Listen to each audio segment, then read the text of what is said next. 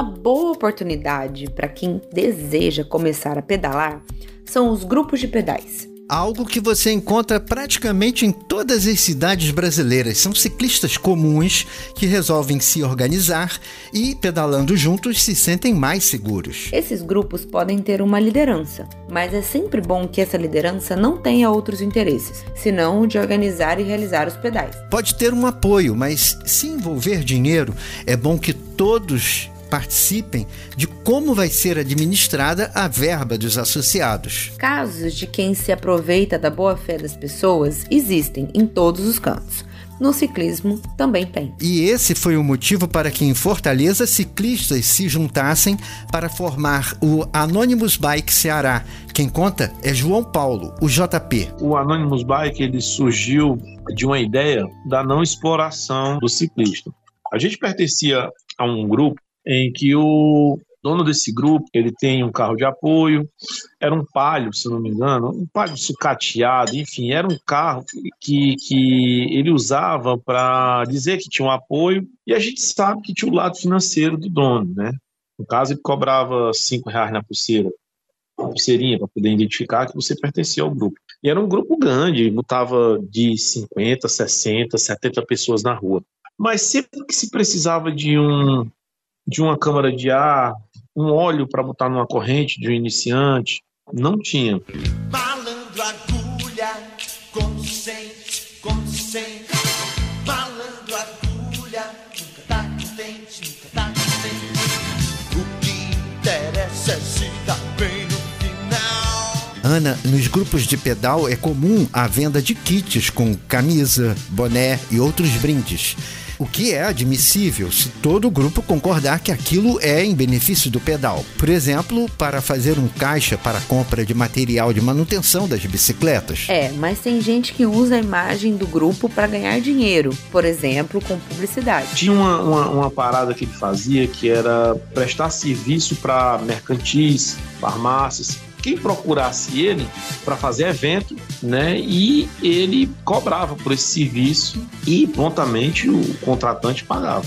E realizava-se o pedal do mercantil, ou o pedal da farmácia, ou o pedal da padaria, mas isso era feito de forma sigilosa. E ele basicamente pedia a quantia X para o contratante e dizia que metade era dele e outra metade era para pagar os meninos que iriam ajudar a, no deslocamento do evento, só que a gente não via esse dinheiro. E vamos combinar: um grupo de ciclistas com mais de 50 pessoas pedalando juntas na cidade é uma ótima forma de chamar a atenção para qualquer produto. Muitos de nós é, com problemas que vinham da depressão, de alcoolismo, de drogas, ciclistas que não tiveram uma infância, que não tiveram uma adolescência devido às dificuldades e que estavam ali vivendo uma nova vida, se redescobrindo, é, vendo que a vida mudou, o corpo mudou, a mentalidade mudou depois de ser ciclista e ele sabia exatamente que isso era um fator para usar. Estamos fazendo isso por amor ao esporte. Eu não estou ganhando nada. Então,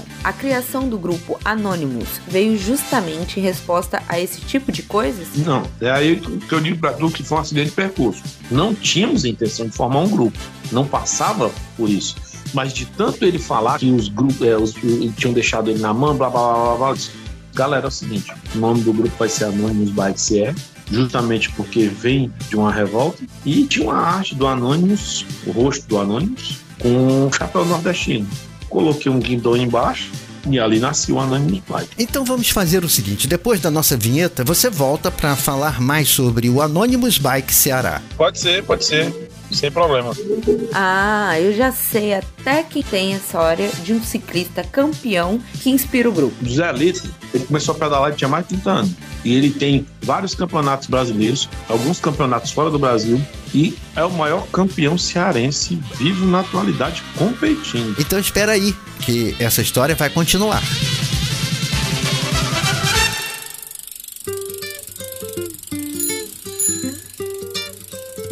Bicicleta e Companhia. O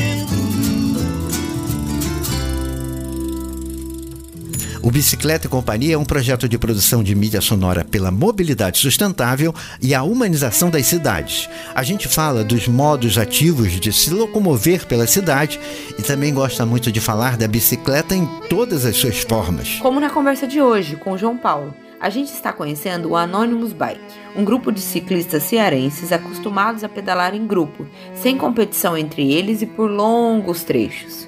A nossa, a nossa, a nossa vibe aqui é fazer KM, é percorrer 200, 300, 400 quilômetros em menos de 24 horas, voltar para casa, percorrer cidades do Ceará. E pode até ser que a gente encare uma trilha, de vez em quando a gente encara, mas a competição não. Fortaleza, coração, nossa terra alviçareira, cada canto de emoção, minha paixão verdadeira.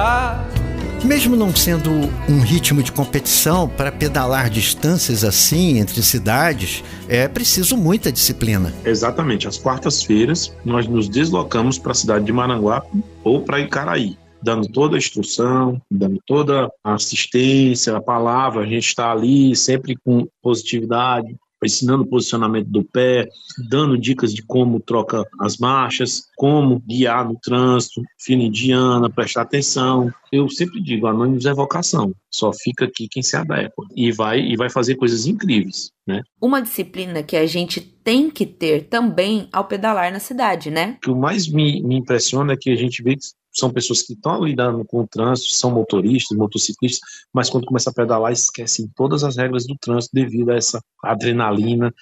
E você sabe que se brincar no trânsito, você morre. Principalmente no nosso trânsito, que é caótico, é complicado, mal-humorado e violento, você é quem perde. O Anônimos tem quatro anos, mas você pedala mais tempo, certo? A minha primeira bicicleta eu fui ter, eu tinha 15 anos, né? A situação financeira aqui em casa não era boa. Meu pai não, nunca teve condição de me dar uma bicicleta. E eu falava que quando eu tivesse meu primeiro emprego, eu ia comprar uma bicicleta. E arrumei, aos 16 anos, um emprego de, de pintor, auxiliar de pintura, e, e, a gente pintou o colégio que a gente estudava. E aí, o meu primeiro salário, eu me lembro que. Primeiro salário não, primeiro pagamento. Eu, eu já tinha visto a bicicleta, que era do irmão do amigo meu, e disse que ia comprar.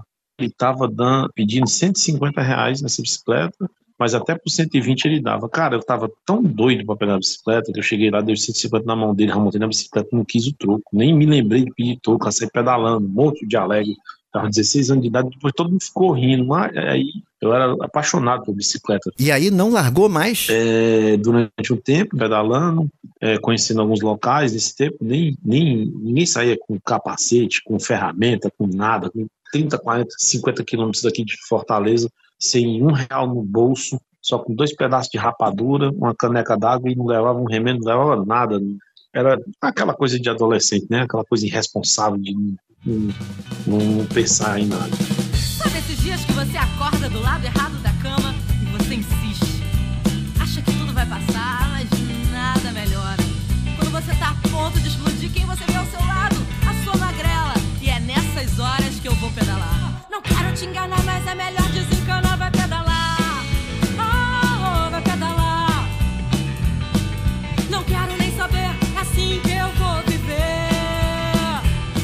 Então, você parou de pedalar aos 18 e retomou quando? eu voltei a pedalar em 2016. Isso porque eu passei por um processo muito ruim da minha vida, onde eu tive depressão, uso de drogas, alcoolismo pesado mesmo, pesado. Cheguei a ter 130 quilos e em 2016 eu resolvi. É, eu sabia que eu era feliz e eu sabia o que, é que me fazia feliz na época.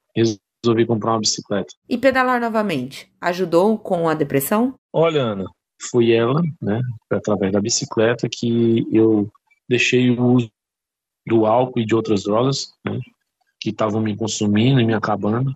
E foi quando a minha vida mudou, né? De 130 quilos eu, eu baixei para 83 e de lá para cá eu não parei, não parei e eu tenho certeza, se eu não tivesse tido contato com a bicicleta de novo, hoje eu não estaria aqui te dando essas palavras, eu teria morrido, né? Eu tive fui diagnosticado com início de cirrose. Se eu não parasse de beber, eu ia morrer.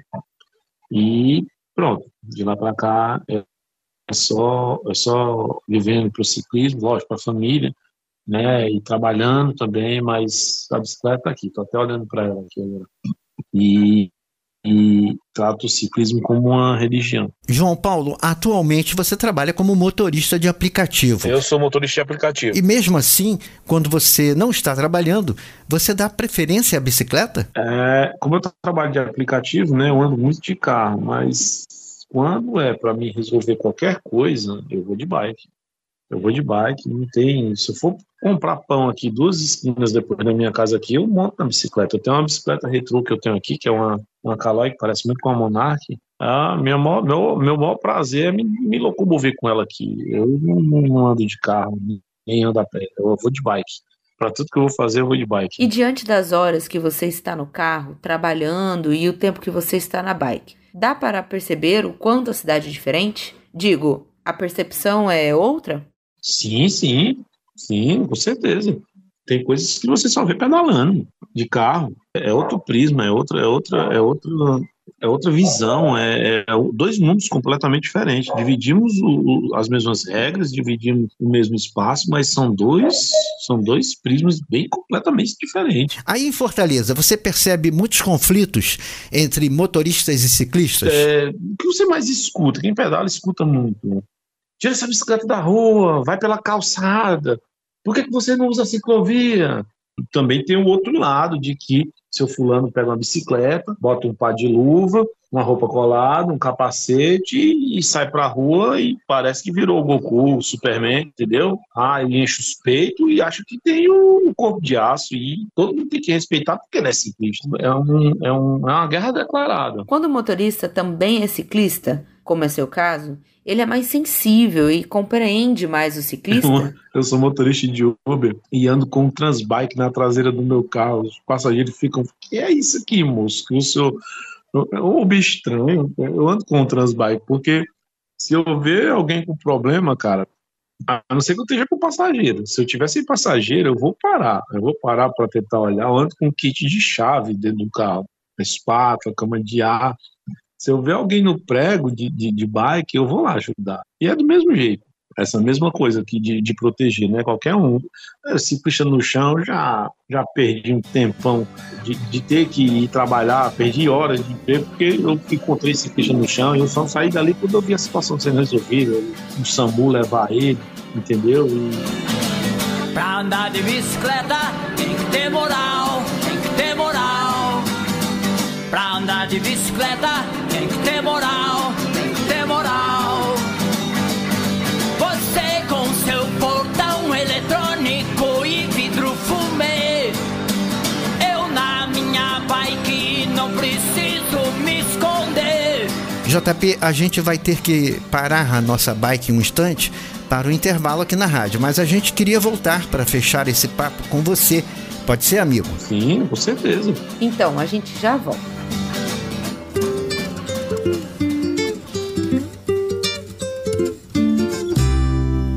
Bicicleta e Companhia. Bicicleta é instrumento. O Bicicleta e Companhia de hoje está recebendo o João Paulo do Anonymous Bike Ceará. Motorista de aplicativo, ele também é ciclista e observou o quanto a cidade é diferente aos olhos quando ele usa a bicicleta. Fortaleza, se eu pudesse, se papai do céu me desse um lugar para morar.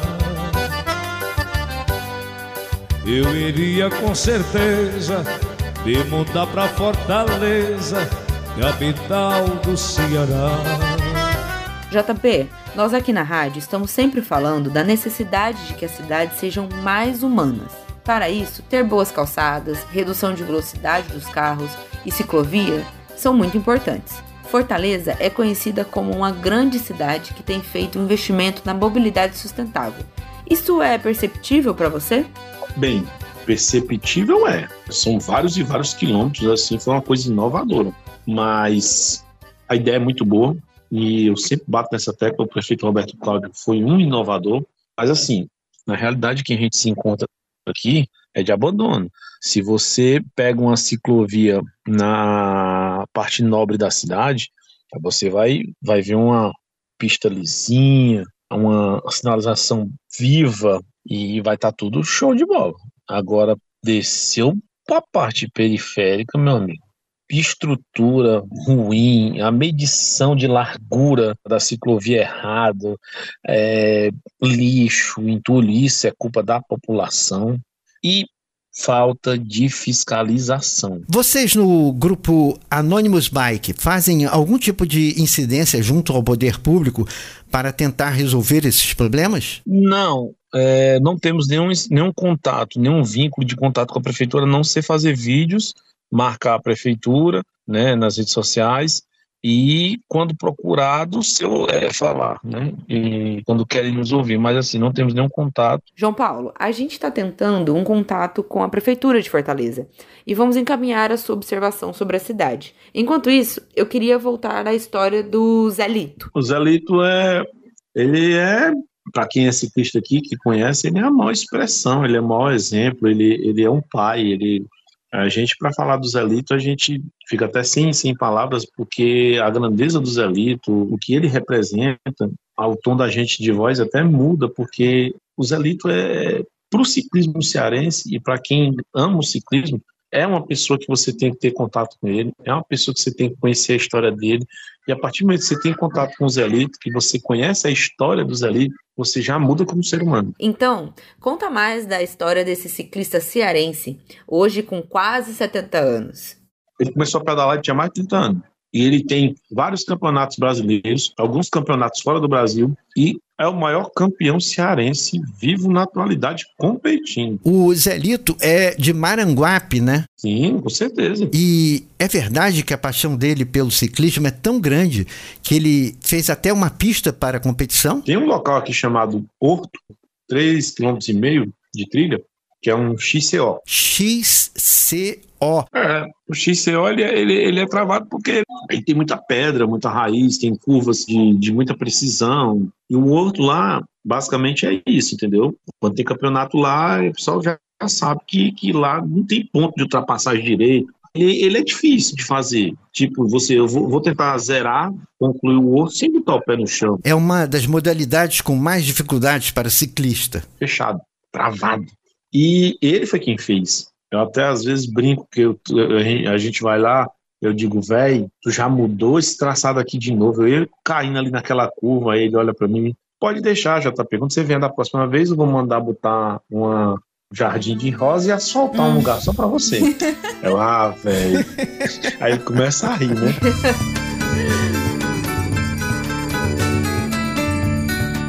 A partir do momento que foi decidido o circuito aqui, eu tive que ajeitar. É, né, a gente teve que trabalhar no circuito, né?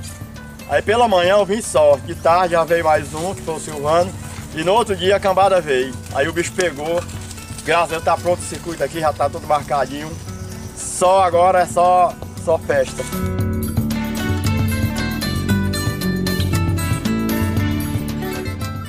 A gente estava lá uma vez nesse circuito e o pessoal queixando, se queixando, que era travado, que ele tinha fechado muito, tinha muita curva fechada, muita raiz. Tinha uma Monarch lá no lá, uma Monarch parada, até com um certo grau de ferrugem. E ele tava com aquelas botas de, de capinar, ele tava com a enxada na mão, ele tava terminando de fazer um trajeto da trilha. E depois eu zero, zerar aqui a gente fala é concluir. Eu zero o outro nessa Monarch aqui, que vocês estão dizendo que não, não consegue fazer. Cara, o velho fez 3,5 km de circuito travado, sem marcha, numa Monarch V78 e chegou com as botas. Eu não disse que eu fazia e fez. Todo mundo correndo e acompanhando. E o velho não botou o pé no chão nenhuma vez.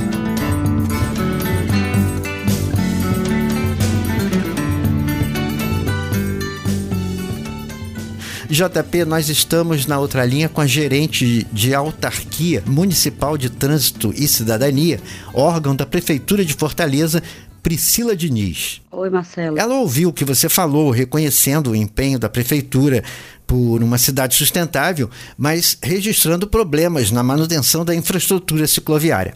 Priscila, você concorda com João Paulo? Eu concordo com o ciclista, eu também sou ciclista e vejo que algumas vias realmente precisam de manutenção, principalmente a questão do pavimento e fiscalização. Fortaleza avançou muito nesses últimos anos em malha cicloviária, mas precisamos olhar lá para trás e refazer as primeiras. É, teve a, alguns avanços em tecnologia, em materiais de segurança viária que em 2013 e 2014, que foram as primeiras, não se tinha. Nesse momento, o que é possível se fazer? É, já está no nosso radar essa requalificação, já temos um mapeamento por onde começar. Então, devemos parar um pouco de avançar no aumento da malha para tratar a malha que já existe tanto do pavimento quanto da sinalização e intensificar a fiscalização. Patrícia, tem inclusive um projeto para que a fiscalização seja feita por agentes em bicicletas, né? Nós estamos vendo a possibilidade de compras de bicicleta ah, no próximo concurso para agente de trânsito termos agentes ciclistas, porque eles podem percorrer a malha cicloviária e autuar o que tiver de irregular na malha tá bom? Legal, Priscila. Nós agradecemos a sua participação aqui e ficamos torcendo para que Fortaleza continue avançando como cidade sustentável. Obrigada. Se essa cidade é meu mundo,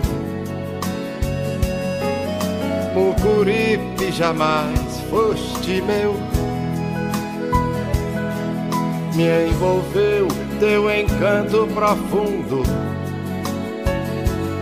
qual jangada que o vento esqueceu. Mas quando eu canto a beleza que ainda iremos fazer, sem desprezar a riqueza, fortaleza eu só penso em você. Nós já estamos em cima da hora e esperamos que você, João Paulo, também tenha gostado de bater esse papo com a gente. Obrigado. Olha, Ana, eu acho que a gente conseguiu expressar a essência do nosso grupo. O nosso propósito aqui maior não é se autopromover, é repassar um ciclismo seguro, proteger esse esporte e proteger quem pratica ele. Um abraço, meu amigo. Até mais, meu irmão. Tudo de bom. Esse foi o João Paulo, o JP do coletivo de ciclismo Anônimos, Bike Ceará. Eu só quero dizer que a cidade é a luz que ilumina os meninos risonhos, além da imaginação. Te levo em meu coração.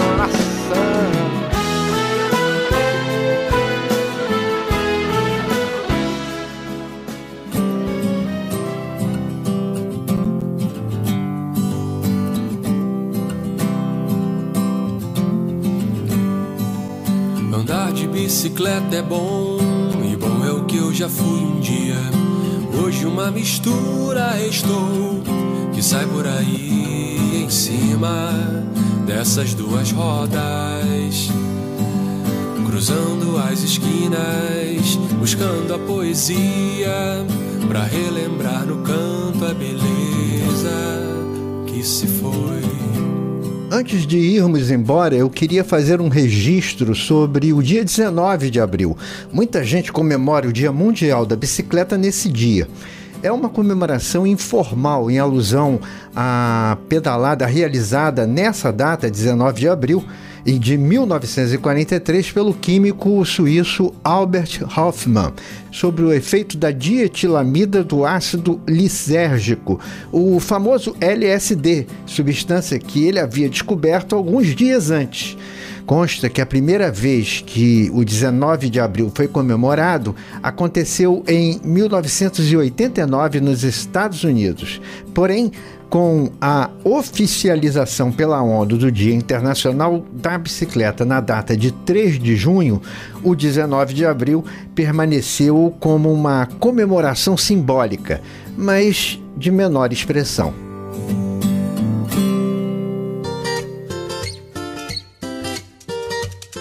Esta edição teve a produção e apresentação de Ana Torresan e Marcelo Santos. O Bicicleta e Companhia volta na semana que vem, aqui na rádio. Bicicleta e Companhia.